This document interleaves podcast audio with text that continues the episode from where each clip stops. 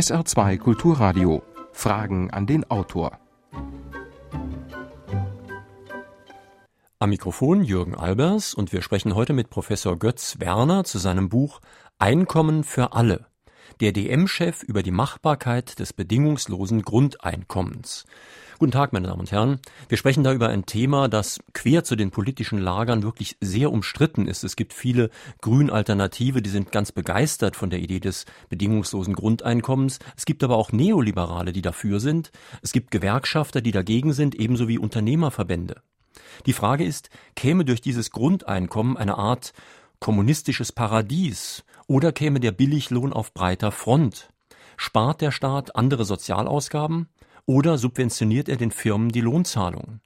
Herr Professor Werner, Sie sind ja ein erfolgreicher Unternehmer und Sie sagen in Ihrem Buch, Einkommen ist Bürgerrecht, Vollbeschäftigung ist eine Illusion. Nun, da ist unser Ministerpräsident zum Beispiel ganz anderer Meinung, der strebt nämlich Vollbeschäftigung ausdrücklich an. Ja, guten Morgen, Herr Albers.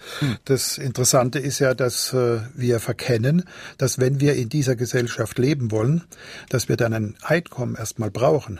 Wir brauchen ein Einkommen, um dann arbeiten zu können. Und das ist der Paradigmenwechsel, den wir vollziehen müssen. Und wenn wir das begriffen haben, dann wissen wir, was notwendig ist, dass Menschen sich an dieser Gesellschaft beteiligen können. Aber sie können sich erst beteiligen, wenn sie vorher eine Teilhabe haben. Hm, und diese Teilhabe wäre halt das Grundeinkommen und das unterscheiden Sie sehr von dem Einkommen aus normaler sozialversicherungspflichtiger Arbeit. Sie sagen, bei uns sind nur noch ein Drittel der Leute sozialversicherungspflichtig beschäftigt und jetzt kommt ein interessanter Satz. Unser Problem ist bloß, dass wir das für ein Problem halten. Genau, wir halten das für ein Problem.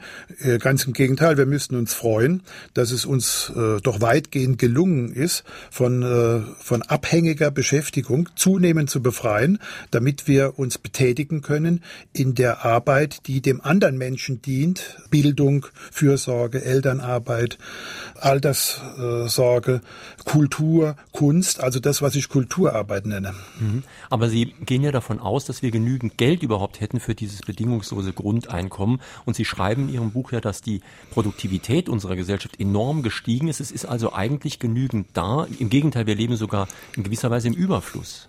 Ja, wir waren noch nie so reich wie heute. Und äh, wir leben ja nicht vom Geld, sondern wir leben von den produzierten, von den hervorgebrachten Gütern und Dienstleistungen. Und das kann ja jeder mit bloßem Auge sehen, dass wir da im Überfluss Güter und Dienstleistungen vorhanden haben alles, was produziert wird, alles, was produziert werden kann, ist auch finanzierbar. Das Geld das, das Geld ist zweitrangig. Nun müssten wir vielleicht erstmal klären, worüber wir genau sprechen. Ein bedingungsloses Grundeinkommen ist natürlich bedingungslos. Das sagt der Satz schon. Es geht also genau. wirklich an alle. Aber es wäre natürlich zu klären, wie hoch dieses Einkommen ungefähr sein könnte und was darin enthalten ist. Ja, man müsste das äh, wie ein Lebensbogen sehen, von der Wiege bis zur Bahre, also für Babys und Kinder ansteigend, den Scheitelpunkt in der Lebensmitte. Und äh, dann im Alter hat man ja auch nicht mehr so viel Bedürfnisse. Es ist, es müsste ein Kulturminimum sein. Also die Höhe müsste äh, sein, so dass jeder Mensch davon menschenwürdig, zwar bescheiden, aber menschenwürdig leben kann. Mhm. Und das würde man heute sehen, so zwischen 700 und 800 Euro. Wobei Sie ja schreiben in Ihrem Buch, dass es eine CDU-nahe Studie gibt, die meint, dass ungefähr 750 Euro zunächst durchaus finanzierbar wären. Ja, das, äh, finanzierbar ist es in jedem Fall, weil die Geldströme fließen ja schon. Das, das Geld ist ja da. Das, was produziert wird, ist auch sozusagen finanziert. Jeder in unserer Gesellschaft hat ein Einkommen, sonst könnte er in dieser Gesellschaft gar nicht leben. Notwendig ist natürlich, dass dieses Grundeinkommen substitutiv, also dass es auf das bestehende Einkommen angerechnet werden kann und dass äh, wir natürlich dann den Menschen, die heute weniger haben, wie diese angenommenen zum Beispiel 750 Euro, dass wir das dann auffüllen müssten. Und das ist ein relativ kleiner Betrag für unsere Gesellschaft. Äh, wenn, wenn man die Berechnung anschaut, dann sind es maximal 50 bis 70 Milliarden Euro. Wenn man jetzt der Einfachheit halber mal von 1000 Euro ausginge, ja. dann könnte man sagen, das kostet auf jeden Fall viele Milliarden. Das ist ganz leicht zu rechnen. Es könnte natürlich umgekehrt auch Milliarden einsparen, vielleicht zum Teil über andere soziale Leistungen, die dann wegfallen, aber auch über eine, wie Sie schreiben, Entbürokratisierungsdividende. Ja, wir haben, wir haben heute einen Aufwand von über 800 Milliarden Euro für Transferzahlungen, die wir als Gesellschaft leisten. Ähm, also da sehen wir schon, was da für eine, für eine Masse im Raum ist. Und wir leisten uns ein, einen Riesenaufwand, um die ganze Sozialbürokratie aufrechtzuerhalten. Und außerdem, außerdem, Herr Dr. Albers, das darf man nie vergessen, die Art und Weise, wie wir das heute tun, grenzt ja viele Menschen aus, die eigentlich am, am gemeinschaftlichen Wertschöpfungsgeschehen teilnehmen wollen. Und Sie glauben ja auch, dass durch dieses bedingungslose Grundeinkommen mehr Freiheit ermöglicht wird, insofern als Kontrollen überflüssig sind. Ich zitiere wörtlich, kein Geschnüffel, keine inquisitorischen Befragungen, keine sinnlosen Meldetermine. Ja, ja, die, äh, die Art und Weise, wie wir heute Menschen, die das aus eigener Kraft nicht können, egal aus welchem Grund, wie wir äh, denen zu einem Einkommen verhelfen, ist eine Sache, die mit unserem, mit unserem Verfassungsrecht, mit unserem, mit dem, was wir unter Menschenwürde verstehen, überhaupt nichts zu tun hat hat. Es nähert sich sogar eher dem offenen Strafvollzug. Meine Damen und Herren, wie immer können Sie sich mit Fragen an den Autoren dieser Sendung beteiligen, und zwar indem Sie hier in Saarbrücken anrufen. Die Vorwahl ist 0681, die Nummer unseres Studios 65100, also Saarbrücken 65100. Sollten Sie nicht durchkommen, können Sie mir eine Mail in die Sendung schicken, Fragen an den Autor mit Bindestrichen zwischen den Wörtern at sr-online.de. Hier der erste Anruf. Welche Rolle spielte die Grundsicherung in den Landtagswahlkämpfen, die dieses Wochenende zu Ende gegangen sind? Ja, vielen Dank für die Frage. Das spielt Gott sei Dank noch keine so große Rolle. Also ich für mich sage Gott sei Dank, denn das ist ein Kulturimpuls, den die Bürger erst mal denken können müssen. Erst wenn genügend, eine genügend große Anzahl von Bürgern diesen Paradigmenwechsel in sich vollziehen können und das eigenständig denken können, dann wird die Sache eigentlich erst politikfähig. Und ich bin sogar der Meinung, dass wenn die Politik das zu früh aufgreift, dass es dann eher schädlich ist für diese, für diese neue Perspektive in unserem, in unserem Sozialstaat. Es ist ja eine totale Reformation des Bismarckschen Sozialstaates. Ein Hörer aus Neunkirchen hat schon vor der Sendung als E-Mail äh, gefragt. Und zwar geht er auf die, das Gerechtigkeitsproblem ein. Das wird Ihnen nicht neu sein, dieses Argument. Ja, Denn ja. wenn natürlich jeder das bekommt, bekommen es auch Leute, die es eigentlich wirklich nicht brauchen, zum Beispiel Sie selbst. Ja, großer Irrtum. Jeder bei uns in unserer Republik bekommt schon eine Art Grundeinkommen. Denken Sie zum Beispiel ans Kindergeld, die Kinder, und denken Sie an den Steuerfreibetrag. Ich bekomme einen Steuerfreibetrag, kann ihn in Anspruch nehmen, den jeder in Anspruch nehmen, ja, der muss ihn sogar in Anspruch nehmen. Ich kann gar nicht auf ihn verzichten. Also diese Idee der Grundsicherung haben wir schon längst verankert bei uns. Ein Hörer aus St. Wendel hat mir eine Mail geschickt und zwar geht er darauf ein, dass man, wenn man über das Grundeinkommen spricht, hauptsächlich an Geld denkt. Er fragt, ob es nicht redlicher wäre, über eine Grundversorgung zu reden, denn jeder Mensch, ob arm oder reich, ob jung oder alt, braucht gewisse Mengen an Wasser, Strom und Wärme, um würdevoll leben zu können. Wäre das nicht auch eine Alternative? Dann müsste man ja, dann müsste man ja regulieren, was, was der Einzelne für Bedürfnisse hat. Und letzten Endes geht es doch darum, dass wir den Ruf der Aufklärung, nämlich Freiheit, Gleichheit, Brüderlichkeit, dass wir den endlich auch in unseren gesellschaftlichen Rahmenbedingungen realisierbar machen. Wie ist es denn mit unserer Brüderlichkeit? Sagen wir wirklich, weil du meine Schwester, weil du mein Bruder bist, deswegen hast du den gleichen Anspruch auf eine bescheidene, menschenwürdige Grundsicherung? Wir sollten dann vielleicht doch jetzt mal ein bisschen allgemeiner noch über dieses Grundeinkommen sprechen. Sie gehen ja davon aus, dass das unter anderem dadurch finanziert wird, dass wir auch unser Steuersystem vollkommen ändern. Und da sagen Sie jetzt Dinge, die wieder Unternehmer, Liberale und so weiter sehr, sehr gerne hören, dass nämlich das Steuersystem vollkommen geändert werden soll, und zwar von der Einkommenssteuer zur Ausgabensteuer. Könnten Sie das mal erläutern? Ja, äh, Steuer ist ja immer ein gesellschaftliches Teilungsverhältnis. Also die Steuer definiert, um wie weit der Einzelne von seinem Konsum Konsum zurücktreten muss, damit die Gemeinschaft konsumieren kann. Und wir haben heute ein Steuer Erhebungsverfahren, eben die Einkommen, die Lohnsteuer, die, äh, die Ertragssteuern, die antiquiert sind. Die kommen aus einer Zeit, wo die Menschen noch sich selbst versorgt haben. Heute versorgt sich kein Mensch mehr selbst, der ist darauf angewiesen, dass andere ihn versorgen. Und dann dürfen wir nicht die Frage stellen, was bringt er für eine Leistung, sondern dann müssen wir die Frage stellen, was nimmt er in Anspruch? Und genau diese Frage beantwortet die Konsumsteuer. Wir haben nur eine Konsumsteuer, das ist die Mehrwertsteuer. Und die fragt eben, was nimmst du in Anspruch? Anspruch. Willst du produzieren, dann kannst du die Vorsteuer abziehen. Tust du nicht für andere produzieren, dann wird die Steuer fällig. Aber das, ist, das ist die moderne Steuer der Fremdversorgungsgesellschaft, der arbeitsteiligen äh, Gesellschaft, die äh, angemessene Steuer der Globalisierung. Deswegen haben wir die Probleme mit der Globalisierung. Das Problem mit Nokia zum Beispiel liegt nur an unserem Steuersystem. Sie schreiben in Ihrem Buch ausdrücklich, ja, Unternehmen sollen in der Tat überhaupt keine Steuern zahlen. Da wird jetzt natürlich mancher sagen, das ist doch sozial völlig ungerecht, denn äh, Mehrwertsteuer zahlt jeder von uns, indem er nur im Supermarkt oder irgendwo sonst was einkauft. Aber die Unternehmen bezahlen dann gar keine Steuern. Kann ja, das sein? Ja, die Unternehmen bezahlen faktisch heute schon gar keine Steuern, Herr Dr. Albers. Nämlich jedes Unternehmen, es bleibt im Unternehmen gar nichts anderes übrig, tut alle Steuern, die es zu zahlen hat, in die Preise verkalkulieren. Also letzten Endes zahlen wir immer erst faktisch beim Konsum, also dann, wenn wir Preise bezahlen, die Steuer. Nun sind Sie ja sehr reich, also wie reich Sie sind, ist umstritten. Also es ist davon die Rede, dass Sie über eine Milliarde hätten. Im Buch schreiben Sie allerdings, dass das meiste davon in Wirklichkeit Schulden sind und ein Besitz, der im Unternehmen steckt. Auf jeden Fall verdienen Sie sehr gut. Und wie ist das jetzt mit Ihnen? Wo würden Sie dann Steuern zahlen? Ja, ich bezahle heute keine Steuern. Ich tue zwar meine Steuern abführen, äh, sonst würde ich mich ja strafbar machen, aber ich muss diese Steuern verkalkulieren in die Preise.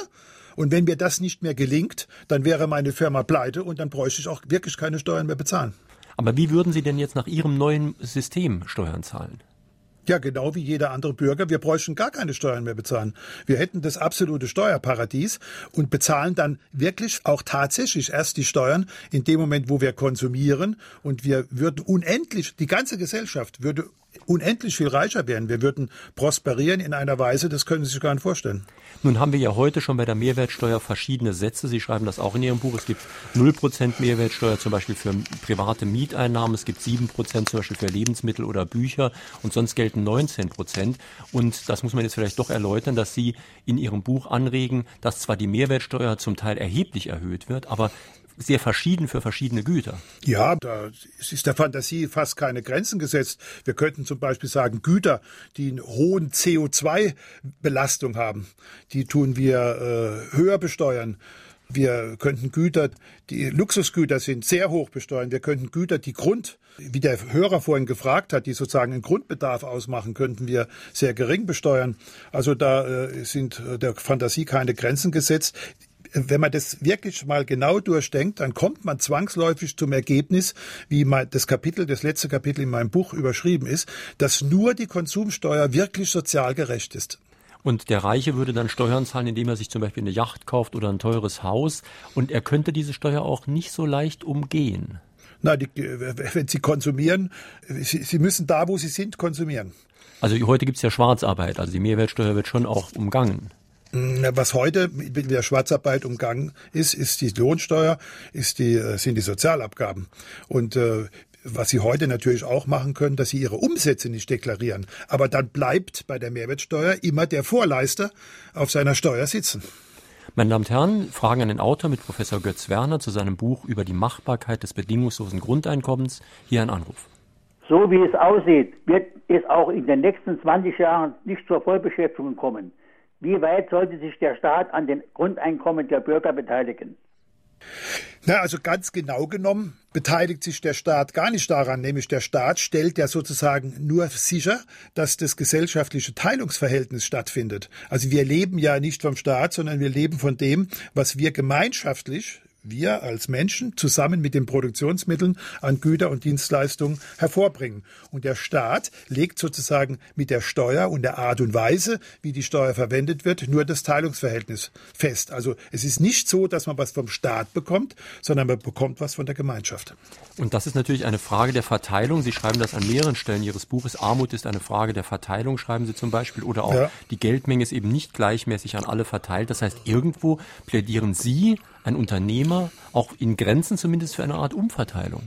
Naja, also als, als Unternehmer, als, auch als Bürger, als äh, bewusster Bürger in dieser Gesellschaft geht es darum, dass wir auf der einen Seite Güter und Dienstleistungen hervorbringen. Daran sollten wir uns beteiligen mit unseren Fähigkeiten, also mit unserem Pfunden wuchern, wie das im Lukasevangelium so schön steht.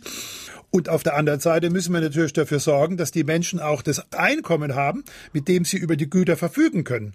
Das, gehört, das eine gehört zum anderen. Und äh, jemand, der in der Lage ist, im Sinne des Ganzen intelligent zu denken, äh, der wird es immer auch mit berücksichtigen. Sie haben gerade das Lukas-Evangelium angesprochen. In Ihrem Buch berufen Sie sich auch auf Jesus und die Arbeiter im Weinberg. Ja. Und Sie meinen, dass Jesus da, das könnte man jedenfalls so interpretieren, denen auch eine Art Grundeinkommen gegeben hat, indem er denen, die zu, als Letzte kamen, dasselbe gegeben hat. Ja, genau. Das, äh, das, das berühmte Weingärtnerbeispiel, das ist Matthäus 20. Das ist eigentlich das Urbild für das Grundeinkommen, nämlich Christus, Christus in Anführungszeichen, also der Herr im Weinberg, bezahlt nicht nach Stunden, sondern er bezahlt den, den Arbeitern das, was sie brauchen, um leben zu können. Und genau das ist ja die Idee des Grundeinkommens. Ich bekomme es, damit ich leben kann, nicht weil ich was Bestimmtes gearbeitet habe. Und es ist natürlich auch klug für den Herrn im Weinberg, dass er sagt, ja, wenn die Arbeiter morgen, übermorgen und überübermorgen auch wieder kommen sollen in den Weinberg, dann muss ich ihnen ja eine Lebensgrundlage geben, sonst können sie es gar nicht mehr leisten, in den Weinberg zu kommen. Aber genau darüber beschweren sich ja dann die anderen Arbeiter, die sehr früh gekommen sind. Und deswegen ist ja auch ihr Modell sehr umstritten. Und zwar gerade bei Gewerkschaftern, gerade bei Linken. Das ist absolut keine linke Idee, ganz im Gegenteil. Nein, nein, Gegenteil, es, es geht fast gegen alle linken Überzeugungen. Richtig, denn ja. äh, es heißt ja in der internationalen, äh, die Müßiggänger schiebt beiseite. Also gerade die ja. Arbeiterbewegung hat sich immer gegen Müßiggänger und Nichtstuer gewendet. Und jetzt sollen auch Nichtstuer was bekommen. Ja, genau das ist ja die Botschaft in dem Evangelium dass man eben anerkennt, dass jeder Mensch, der auf der Welt ist, ein Recht hat zu leben. Es bleibt ihm ja gar nichts anderes übrig. Und dass wir für die Menschen auch sorgen müssen und dass die Tatsache, dass ich ein Einkommen erziele und dass ich eine Leistung generiere, zwei verschiedene Dinge sind. Das hängt auch ab von meinen Fähigkeiten, das hängt auch ab von, äh, von meinen individuellen Möglichkeiten die mir übrigens auch Gott geschenkt hat. Also insoweit ähm, ist da ein Umdenken notwendig und wir haben 2000 Jahre nach dem Neuen Testament immer noch nicht begriffen, dass das eine Sache ist, die nicht mehr in die heutige Zeit gehört. Inzwischen sind ziemlich viele Fragen an den Autor eingegangen. Hören wir gleich die nächste. Ich habe Ihre Sendung vor einigen Wochen mit Herrn Albers im SR2 Kulturradio gehört und frage, muss man nach Ihrem Muster hinzuverdienen? A. B. Verglichen mit Hartz IV braucht ein Mensch zum Leben, ich meine auch zum Leben, in diesem Land rund 1500 Euro. Das wäre ungefähr das Doppelte dessen, was Sie für ausschüttbar halten. C. Bringt der Bürokratieabbau nicht sehr viel Geld, denn nach Ihrem Muster braucht es ja nur noch eine Abrechnungsstelle. Und D. Wäre Ihr Muster nicht dafür geeignet, die Binnenkonjunktur, die derzeit trotz Beteuerung nicht in die Gänge kommt, wieder anzuschieben. Ja, da kann ich nur Ja sagen. Durch die Einführung eines bedingungslosen Grundeinkommens und der Konsumsteuer würden wir einen enormen Aufschwung bekommen und wir könnten uns äh, wahrscheinlich in relativ kurzer Zeit noch wesentlich mehr leisten. Aber äh, dazu verdienen würden alle Menschen wollen. Ich habe noch niemand erlebt in meiner unternehmerischen Erfahrung, der, wenn er ein bestimmtes Einkommen hat, der nicht dazu verdienen will. Wir haben ja immer neue Wünsche. Wir wollen weiter, schneller, höher sein. Also das liegt in der Urnatur des Menschen begründet und die Menschen Menschen könnten dann ganz wie sie wollen nicht weil sie müssen, sondern weil sie wollen dazu verdienen. Und stellen Sie sich mal vor, wenn Menschen arbeiten, weil sie wollen, um wie viel effizienter, um wie viel produktiver die Arbeit wäre. Aber da wirft man Ihnen jetzt zum Beispiel von Gewerkschaftsseite vor, dass Sie damit eigentlich einen Niedriglohnsektor erst richtig möglich machen, denn die Leute haben ja dann ein bisschen Geld, dann verdienen sie noch 300 Euro dazu, davon mir aus 400 mhm. Euro. Das heißt, es könnte eine Art Billiglohnland entstehen. Ja, und was ist besser für die wirtschaftliche Produktivität wie ein Billiglohnland? Deutschland würde zu einem Arbeitsparadies werden. Also Nokia käme nie auf die Idee, seine Fabrik zu verlegen zu wollen, sondern würde sich fragen, wie viel kann ich noch in Deutschland ansiedeln?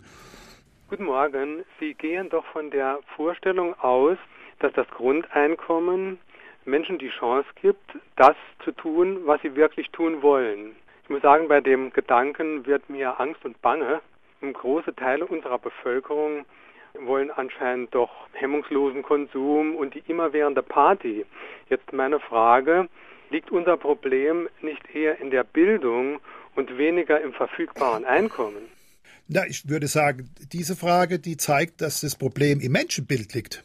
Wieso unterstellen wir anderen Menschen, dass sie sich nicht produktiv an der Gesellschaft beteiligen wollen und dass sie sich nicht auch entwickeln wollen? Meine Erfahrung, äh, und wir haben in unserem Unternehmen 27.000 Mitarbeiter, sind da anders. Die Menschen sind bereit einzusteigen. Wenn wir in der Lage sind, um zu also rüberzukommen sozusagen von dem Sollen zum Wollen.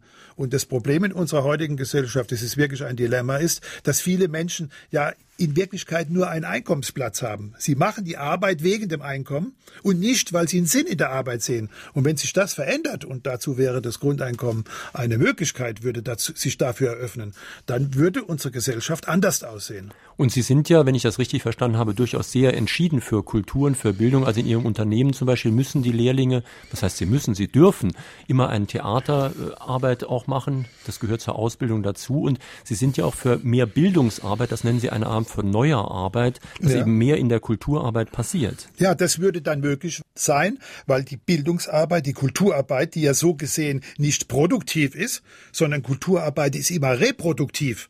Und das ist das ganz wichtig, weil die Reproduktion, die ist ja der Quell der Erneuerung und die wäre dann wieder erschwinglich und wir hätten nicht die Situation wie heute, dass wir in all diesen Bereichen permanent einsparen wollen, einsparen wollen, einsparen. Zeigen Sie mir eine Schule, die zu viel Lehrer hat, eine Theater, was zu viel äh, und so weiter. Sie wissen, was ich meine. Mhm. Das heißt, in den Bereichen könnte viel mehr passieren, wenn die Leute halt schon ein Grundeinkommen hätten und nicht mehr so viel Lohn dann auch fordern müssten. Ganz genau. Sie wüssten nicht so viel Lohn fordern. Sie könnten früher die Arbeit äh, sozusagen schneller einsteigen in die Arbeit und und da würde eine enorme Prosperität entstehen, die dann die ganze Gesellschaft voranbildet. Wir stehen ja auch wenn wir produktiv tätig sind, also wenn wir Auto produzieren oder, oder irgendwas anderes machen, wir stehen immer auf den Schultern unserer Kulturentwicklung. Der Kulturstrom trägt uns und der Kulturstrom, den wir als Nation als tragendes Element haben, der führt dazu, dass wir Exportweltmeister sind.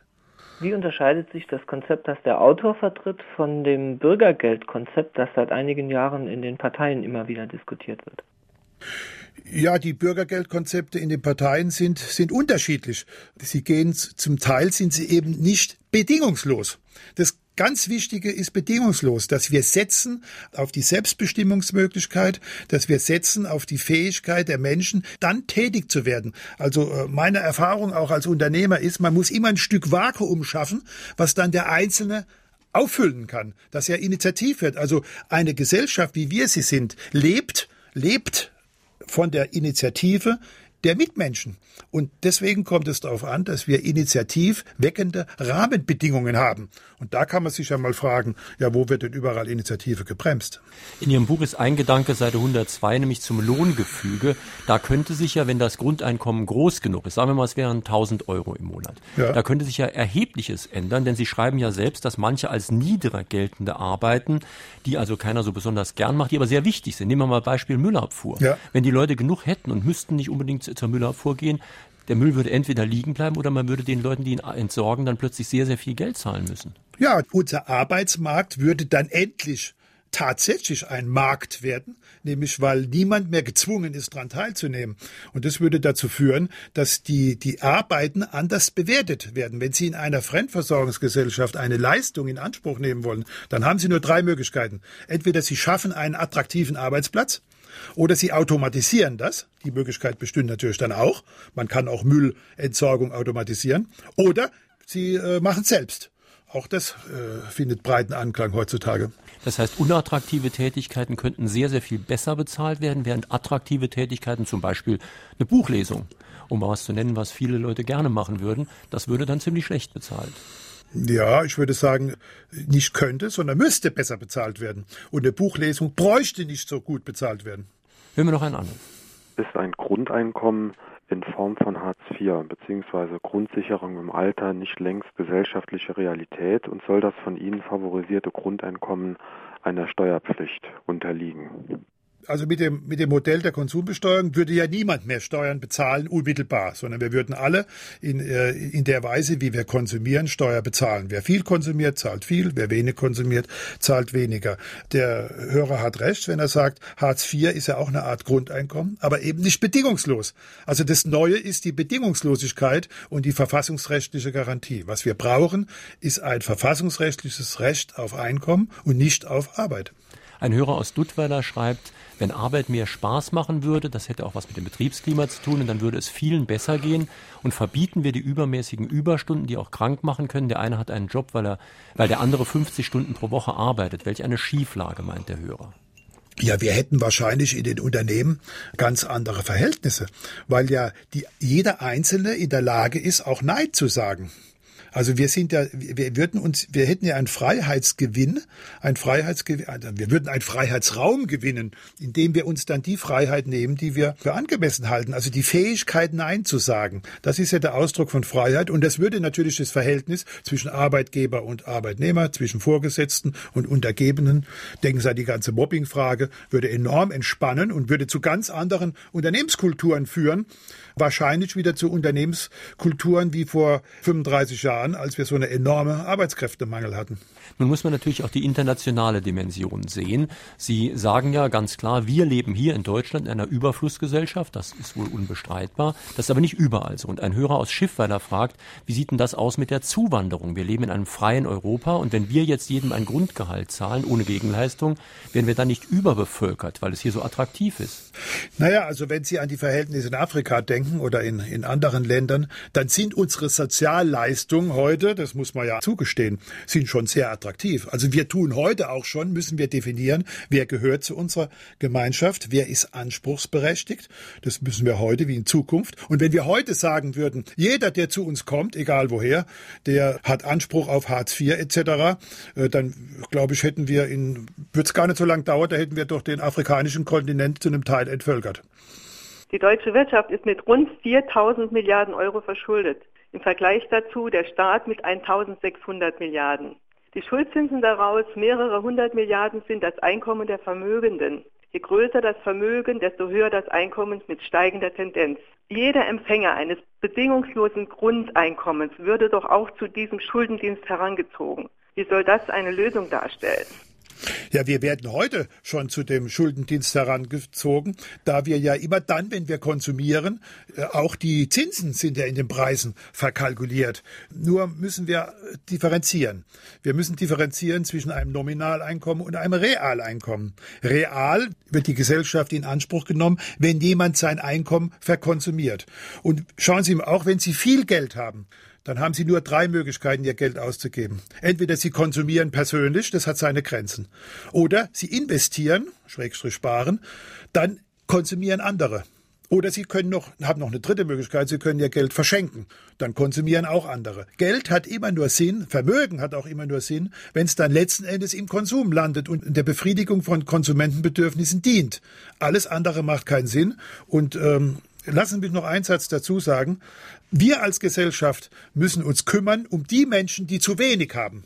Die Menschen, die zu viel haben, in Anführungszeichen, die kümmern sich um sich selbst und um die kümmert sich letzten Endes der liebe Gott. Aber da muss man jetzt vielleicht mal ein bisschen konkret werden, wenn wir hier schon einen Unternehmer am Telefon haben oder vielmehr in der Sendung haben. Wie ist das zum Beispiel mit Ihrem Geld? Man sagt, Sie seien einer der 100 reichsten Deutschen, Sie hätten über eine Milliarde. Erläutern Sie doch mal ein bisschen genau, inwiefern Sie die haben oder Ihrer Meinung nach auch nicht haben. Ja, das ist, äh, ich habe das in meinem Buch mit dem äh, Kapitel beschrieben, Denken wie Onkel Dagobert. Das ist das Problem. Wir meinen alle, äh, das wäre der Onkel Dagobert. Also der Onkel Dagobert ist kein Unternehmer. Äh, ein Unternehmer, der hat sein Geld in den Produktionsmitteln des Unternehmens.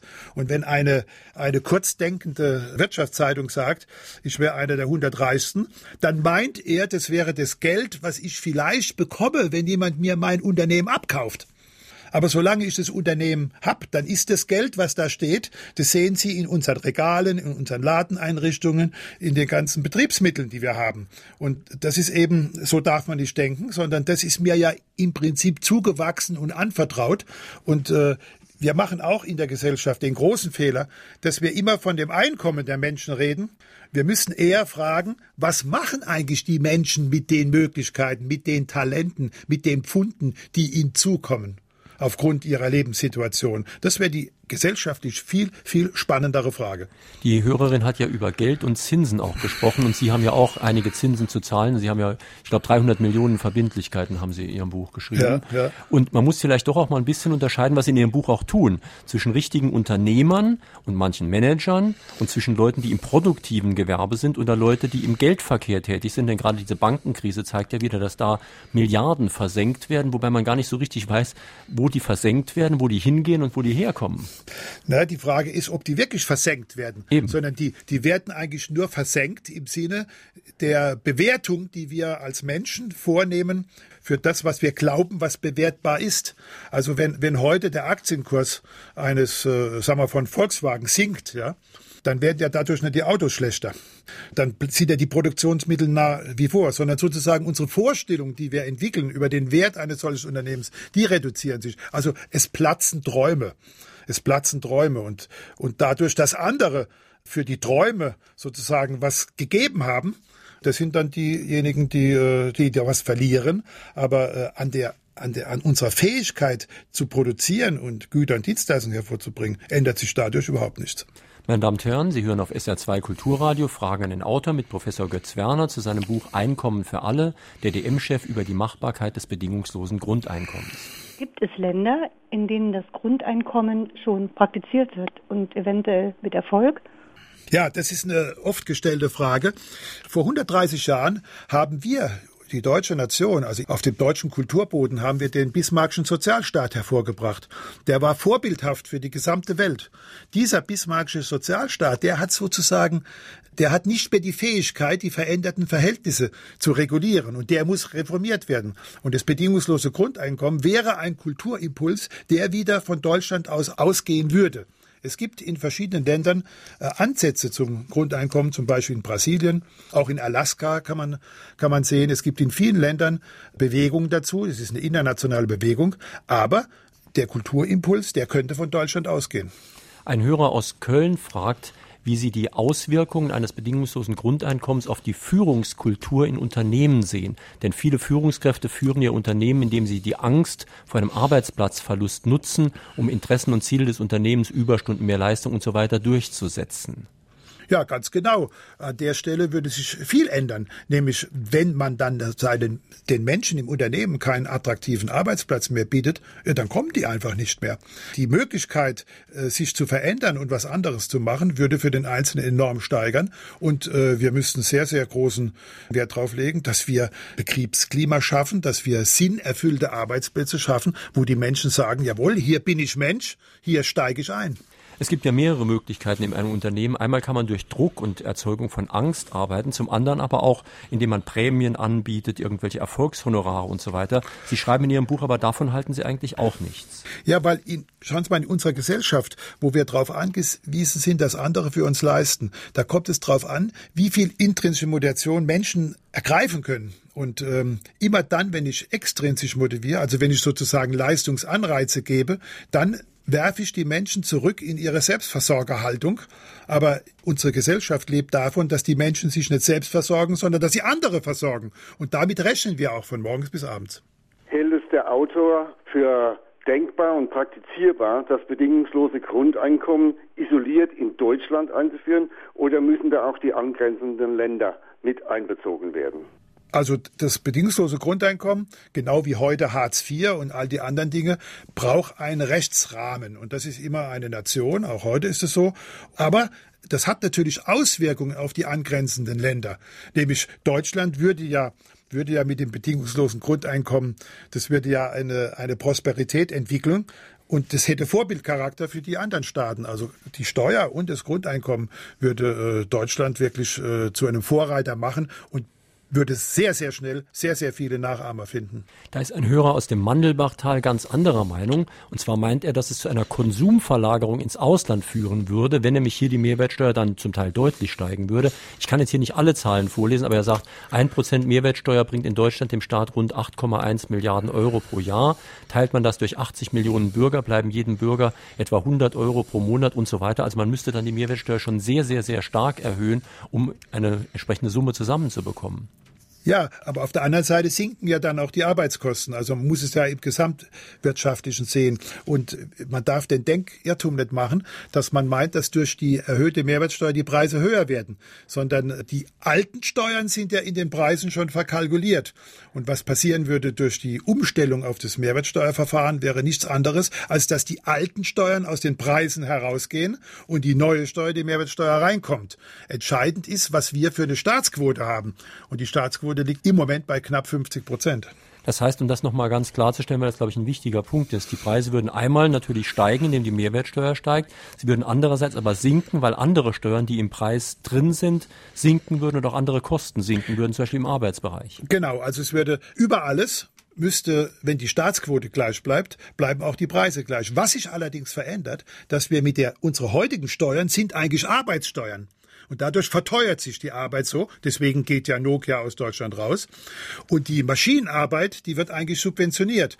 Und mit der Mehrwertsteuer wird menschliche Arbeit und Maschinenarbeit gleichermaßen besteuert, weil wir ja erst am Ende der Wertschöpfung besteuern.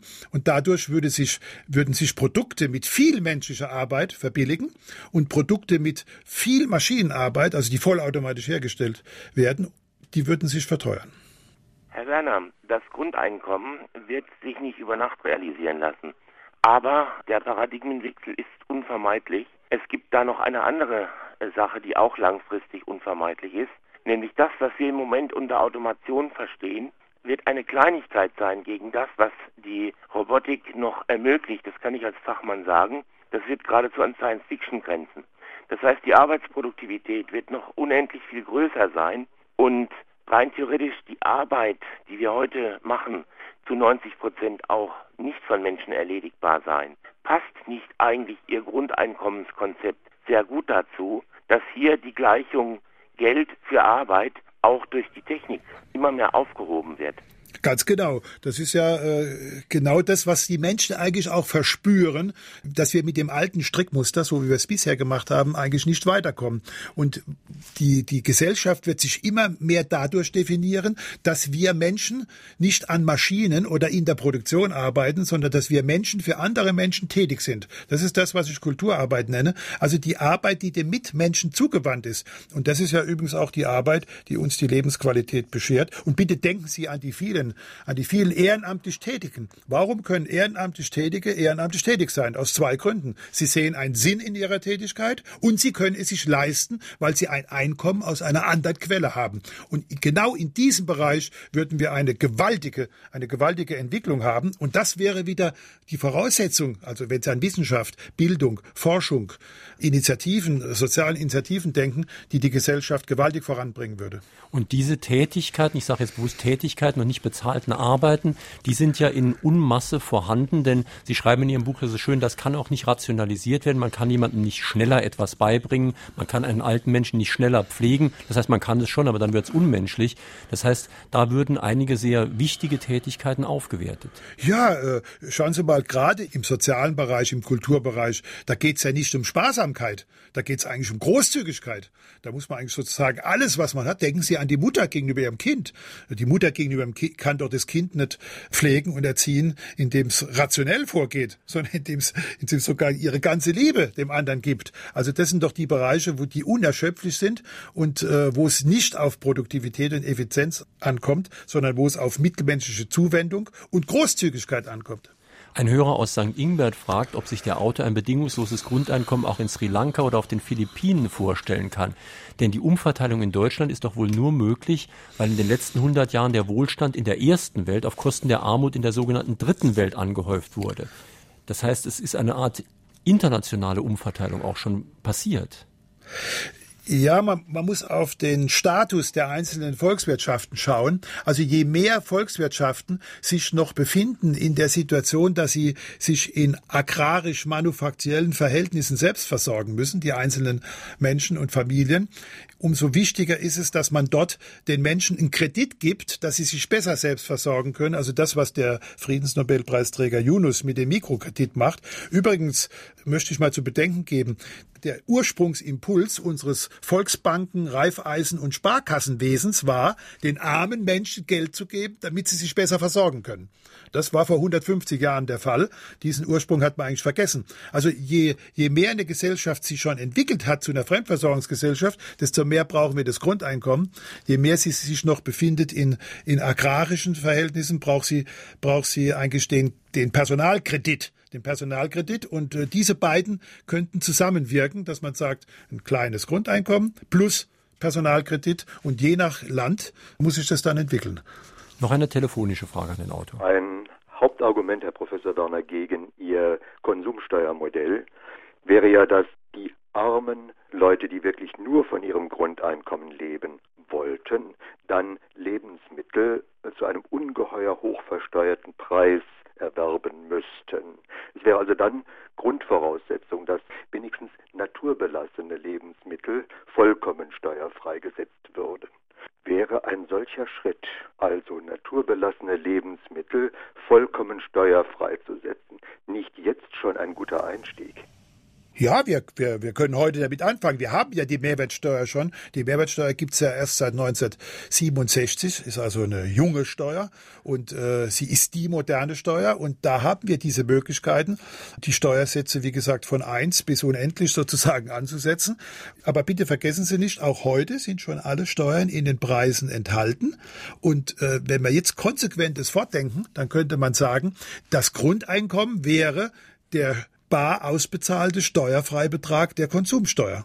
Ein Hörer aus Klein-Plittersdorf hat eine Frage zur Finanzierung der Verbrauchssteuern, äh, Überverbrauchssteuern.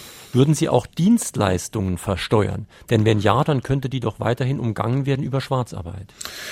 Also erstmal ja alles, was wir leisten, ist ja eine Leistung, die wir konsumieren. Also das darf man nicht nur an den materiellen Konsum denken, sondern auch an einen. Also immer, wenn eine Leistung stattfindet, ist sie ähm, ist sie konsumsteuerpflichtig und äh, Sie können natürlich auch immer äh, Leistungen nicht deklarieren, die sie gemacht haben. Aber dann bleiben sie auf der Vorsteuerlast sitzen. Also ich erlasse dann sozusagen meinem Kunden das Zahlen der Steuer, muss aber selbst die Steuer, die ich schon bezahlt habe, nämlich die Vorsteuer, muss ich dann bezahlen. Das heißt, Betrug ist natürlich immer möglich, allerdings Betrug ist heute auch in sehr, sehr vielen Bereichen möglich. Heute ist es an sehr, sehr, sehr vielen Bereichen möglich, in Zukunft nur noch an dieser einen Stelle. Und ähm, das müsste natürlich dann genauso überprüft werden wie heute, wäre aber erheblich leichter wie heute. Was ist, wenn das System eingeführt wird und man stellt fest, es möchte niemand arbeiten?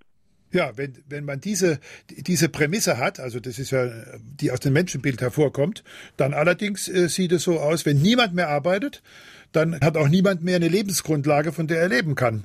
Aber äh, ich befürchte, dass, äh, ich bin ganz sicher, dass es so nicht kommen wird. Hier ist noch eine interessante Bemerkung gekommen von einer Hörerin aus Saarbrücken. Sie sagt, welche Ironie, ihre Kette heißt DM-Markt und viele rechnen auch noch mit DM, also mit deutschen Mark.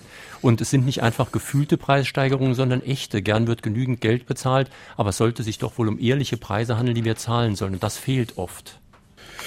Ja, das ist halt die Frage, äh, habe ich das Vertrauen dort, wo ich einkaufe, dass ich korrekt behandelt werde und korrekt bedient werde. Und das äh, muss, da muss jeder Verbraucher, jeder Kunde sein eigenes Urteil sich bilden. Wie sehen Sie denn eigentlich jetzt den politischen Streit um Ihren Vorschlag? Ich habe das ja vorhin schon angedeutet. Es gibt viele Leute in der alternativen Szene, die das ganz toll finden. Es gibt aber auch linke Gewerkschafter und so weiter, die Angst haben, dass sie eigentlich den Unternehmern die Löhne ja subventionieren. Denn man braucht ja dann einem Arbeiter nicht mehr so viel Geld zu bezahlen. Der hat ja schon eine Grundsicherung und es reicht dann, wenn man ihm dann noch ein paar hundert Euro drauf gibt. Herr Albers, es ist eine Frage, eine Frage, inwieweit diese Idee in unserer Gesellschaft, lassen Sie sich mal sagen, epidemisch wird.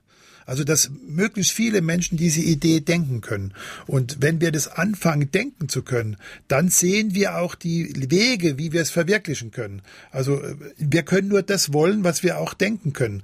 Und wir können nicht etwas wollen, was wir nicht denken können. Und die Politiker, die können auch nur etwas tun, was, was die Wähler, also was die Bürger, der Bürger ist ja der Souverän im Staat, was die Bürger denken können. Und deswegen ist das eine Frage, die man später stellen muss. Jetzt sind wir auf der Ebene eines Kulturimpuls. Deswegen bin ich auch dankbar, dass Sie so eine Sendung dafür machen. Und äh, dann werden die Politiker und auch, auch Gewerkschafter oder Verbandsfunktionäre, die, die reflektieren ja nicht das, was sie selbst wollen, sondern was sie glauben, was ihre Mitglieder wollen. Und der Politiker reflektiert ja auch das, was er glaubt, dass der Wähler will. Und insoweit äh, ist die Frage, was für ein Wind weht von den Wählern her, von den Bürgern her. Und entsprechend verhalten sich diese Menschen dann.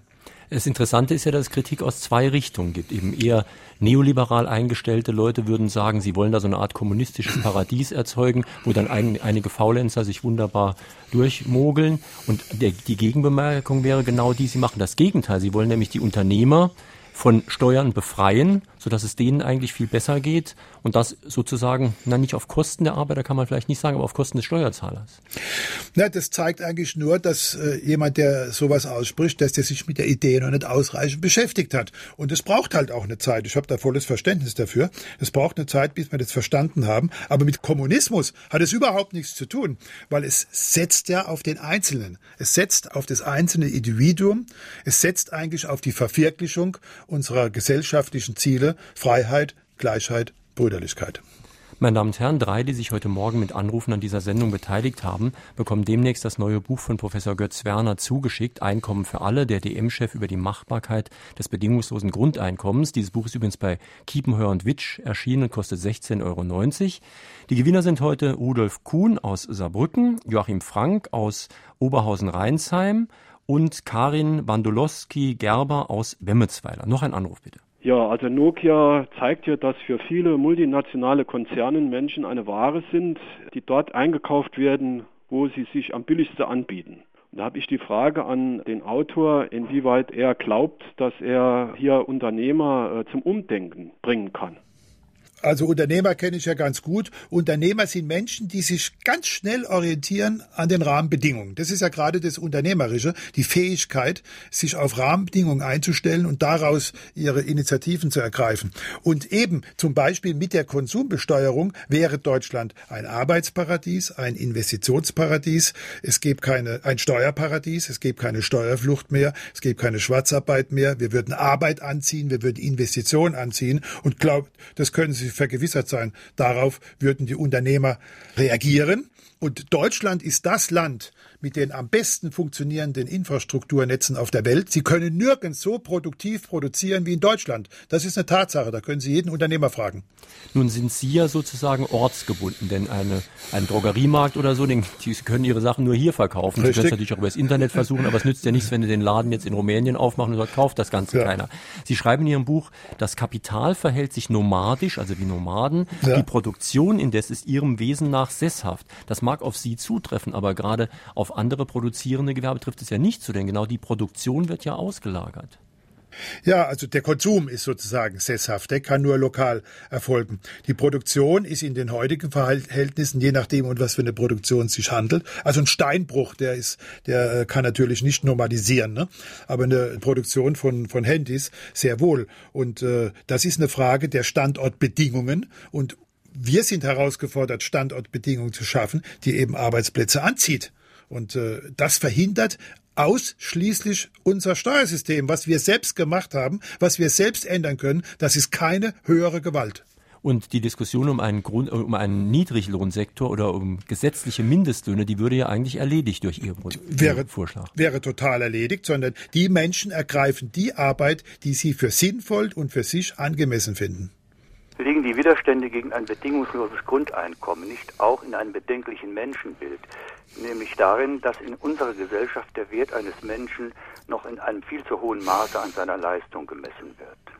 Ja, der Hörer trifft den Nagel auf den Kopf. Genau das ist unser Problem. Und ich kann nur jedem empfehlen, jedem Bürger empfehlen, dort, wo er ist, mit anderen Menschen zusammen, bringen Sie die Sprache aufs Grundeinkommen. Sie werden erleben, erstens, es wird hochinteressant. Zweitens, stellen Sie plötzlich fest, was andere Menschen für ein Menschenbild haben. Und äh, das ist ja auch Kultur. Was haben wir für ein Menschenbild? Mhm. Und dieses Menschenbild ist ja geprägt durch eine rigide Arbeitsmoral. Sie schreiben, äh, wer arbeitet, hat keine Zeit zu sündigen. Das heißt, da spielen moralische Vorstellungen durchaus auch eine Rolle. Und es war ja nicht immer so, dass man gesagt hat, nur jemand, der erwerbstätig arbeitet, ist ein wertvoller Mensch. Ja, das war im Altertum, war das ganz anders. Aber in, in den vergangenen Hunderten von Jahren war das eben da wir uns alle selbst versorgt haben und immer zu wenig war, waren wir natürlich sehr stark ausgerichtet auf das, was ja die Verheißung war im Sündenfall, du sollst im Schweiße deines Angesichtes, das auch sozusagen jetzt äh, durchzutragen. Aber die Zeiten haben sich verändert, nachdem die Menschen ja die fünfte Schöpfung, nämlich die der Maschinen und Methoden hervorgebracht haben. Und so gesehen haben sich die Verhältnisse tatsächlich verändert. Und unser Problem ist, dass wir bewusstseinsmäßig noch zu weiten Teilen in dieser Selbstversorger, in dieser agrarischen Selbstversorgersituation leben. Stellen Sie sich mal vor, vor 200 Jahren haben noch 80 Prozent der Menschen in der Landwirtschaft gelebt. Und heute ist praktisch niemand mehr. Früher galt es ja auch geradezu als unfein zu arbeiten. Im alten Rom war Arbeit sozusagen ein negativer Begriff und Muße ein positiver Begriff. Ja, ja. Und es ist noch gar nicht so lange her, nämlich vielleicht 100 Jahre oder 150 Jahre, da war ein Privatier, also jemand, der von seinen äh, Einkünften gelebt hat, einfach ohne zu arbeiten, nichts Ehrenrühriges. Heute würde man ihn schon schief ansehen. Also brauchen wir vielleicht eine neue Lebenskunst, die eben den Müßiggang wieder positiv sieht. Ja, wir, wir müssen auch unser Kulturverständnis, und unser Kulturverständnis ist ja immer Menschenbild und Weltbild. Das müssen wir im gesellschaftlichen Diskurs, da spielen die Medien auch eine große Rolle, in unserem, im gesellschaftlichen Diskurs fortentwickeln. Und genau deswegen ist es hochinteressant, sich mit dieser Frage zu beschäftigen. Und ich kann eigentlich immer nur empfehlen, dass sich jeder Einzelne diese Frage zu einer persönlichen, ergebnisoffenen Forschungsfrage macht und nicht fragt, was habe ich da für einen Vorteil oder was für einen Nachteil. Sie halten ja ziemlich viele Vorträge zu Ihrem Buch auch. Mich würde jetzt mal interessieren, wer Sie da so einlädt. Das geht querbeet. Geht durch alle Parteien. Das geht gestern, also am Freitagabend habe ich einen Vortrag in der Handwerkskammer hier in Stuttgart gehalten. Am, am Abend vorher bei, zwei Abende vorher bei einem, bei einem Unternehmer, bei einem FDP-Bundestagsabgeordneten, der viele Unternehmer eingeladen hat und Bürgermeister aus seiner Umgebung. Am vergangenen an einem Sonntag war ich beim Neujahrsempfang der SPD in Geislingen und dann beim Neujahrsempfang der SPD in Süßen. Das geht ganz kreuz und quer dieses Thema ist ja überraschender, nicht überraschenderweise, sondern, sondern äh, bedeutsamerweise eigentlich ein Thema, was durch alle gesellschaftlichen Gruppieren geht, mit sehr, sehr überraschenden Frontverläufen. Das hat es eigentlich noch nie gegeben in den letzten 40 Jahren. Sie selbst sind ja Anthroposoph. Sie haben Ihre Kinder auf eine Waldorfschule geschickt. Hat das für Sie auch eine Rolle gespielt? Naja, also meine Lebenserfahrung ist eben, wenn man sich mit Anthroposophie beschäftigt, dann bekommt man neue Zugangsmöglichkeiten, die Welt zu, sich die Welt zu verwirklichen und zu erleben, was es heißt, hier auf der, auf der Welt zu leben. Und damit kann man natürlich auch die Bedürfnisse und die Notwendigkeiten der Welt besser erkennen. Aber es gibt auch noch andere Zugangswege. Wir haben uns vorhin hier darüber unterhalten, dass man bei Ihren Unternehmen schon rein optischen Unterschied zu anderen Unternehmen sieht. Äh, glauben Sie wirklich, dass Sie da auch ein bisschen Zeichen setzen können, ohne pleite zu gehen natürlich? Ja, also ich würde sagen, wir machen alles, was was bringt. Ne? Mhm. Und äh, ich denke, dass wenn man wenn man den Kunden zeigt, dass man äh, Interesse an ihnen hat, dass man äh, ihnen nicht nur was verkaufen will, sondern dass man sie verstehen möchte, mhm. dass man ihnen gerecht werden will, dann schafft man nicht nur einen attraktiven Arbeitsplatz, sondern einen Einkaufsplatz. Ja, genau. Meine Damen und Herren, in Fragen den Autor auf SR2 Kulturradio haben wir heute mit Professor Götz Werner gesprochen zu seinem Buch Einkommen für alle, der DM-Chef über die Machbarkeit des bedingungslosen Grundeinkommens. Kiepenhör und Twitch-Preis 16,90 Euro. Diese Sendung werden wir auch gleich morgen früh ins Internet stellen, in unser eines Internetfach, wo die aktuellen Sendungen drinstehen. In ein anderes habe ich eine ganz aktuelle Sendung von 1971 gestellt, von vor 37 Jahren. Professor Heinrich Hacker, das ist ein Professor aus Kansas, USA, zu Aggression, die Brutalisierung der modernen Welt. Wohlbemerkt die Brutalisierung 1971. Können Sie nachhören in dem Klassikerfach von Fragen an den Autor. Und am nächsten Sonntag Professor Fritz Zu seinem Buch Bildung kontra Turboschule. Es geht da um Hetze in der Schule, Tests, übervolle Lehrgänge und Kurzstudiengänge an der Uni. Ich hoffe, Sie schalten auch dann wieder ein. Schönes Weiterhören wünscht Jürgen Albers.